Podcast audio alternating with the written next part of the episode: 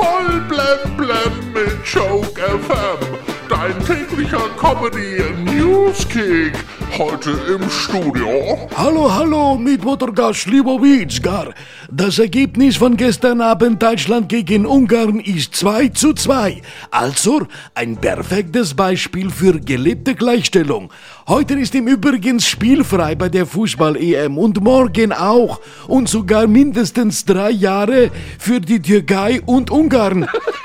Union-Kanzlerkandidat Laschet will im Falle eines Sieges bei der Bundestagswahl das künftige Kabinett paritätisch aufstellen, also mit genauso vielen Männern wie Frauen. Friedrich Merz will auf Nummer sicher gehen. Er hat sich schon mal ein paar Frauenklamotten gekauft. Spargel-Silvester haben wir traditionell letzter Tag der Spargelsaison. Was macht man nach dem Ende der Spargelzeit? Naja, die Sauce Hollandaise pur trinken. Die EU-Kommission will zukünftig mit einer eigenen Einheit Cyberattacken schneller erkennen und bekämpfen. Auch die Bundesregierung beteiligt sich und stellt für das Projekt Dutzende ihrer besten Commodore 64 zur Verfügung. Florian Silbereisen, Sängerin Ilse de Lange und Starproduzent Tobi Gad werden für RTL ja nach neuen Showtalenten suchen. Und wenn sie Pech haben, auch nach Zuschauern.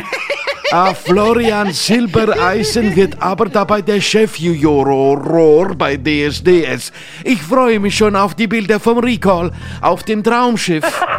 In Franken sind gerade 90 Freiwillige dabei, die Lutherbibel ins Fränkische zu übersetzen. Und was sagen die Schwaben dazu? Heiligs Blechle!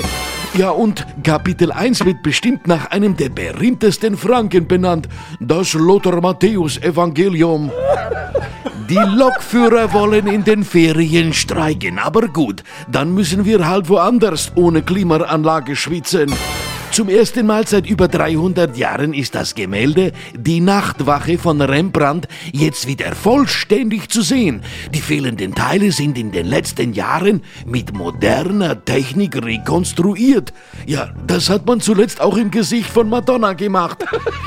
Die NASA lässt jetzt ein weltraumtaugliches Waschmittel entwickeln, das mit wenig Wasser auskommt. Bisher mussten die Astronauten auf der ISS ihre Kleidung nämlich immer so lange tragen, bis der Gestank so schlimm wurde.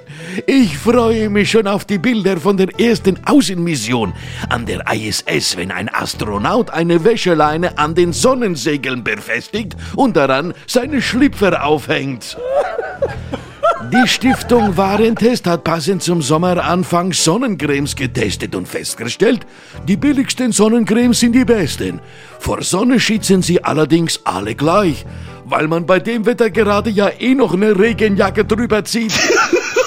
Forscher haben jetzt herausgefunden, dass Elefanten nicht nur mit ihrem Rüssel trompeten können, sie können auch hohe Quietschlauter von sich geben. Das heißt, alle Benjamin Blümchen Abenteuer müssen neu vertont werden. Und das Wetter, die nächste Hitzewelle rückt schon wieder an, also ganz ehrlich. Ich bin gestern Abend auch ohne heiße Temperaturen ganz schön ins Schwitzen gekommen. ja, geil. Voll blam blam auf Choke FM und auf choke-magazin.de.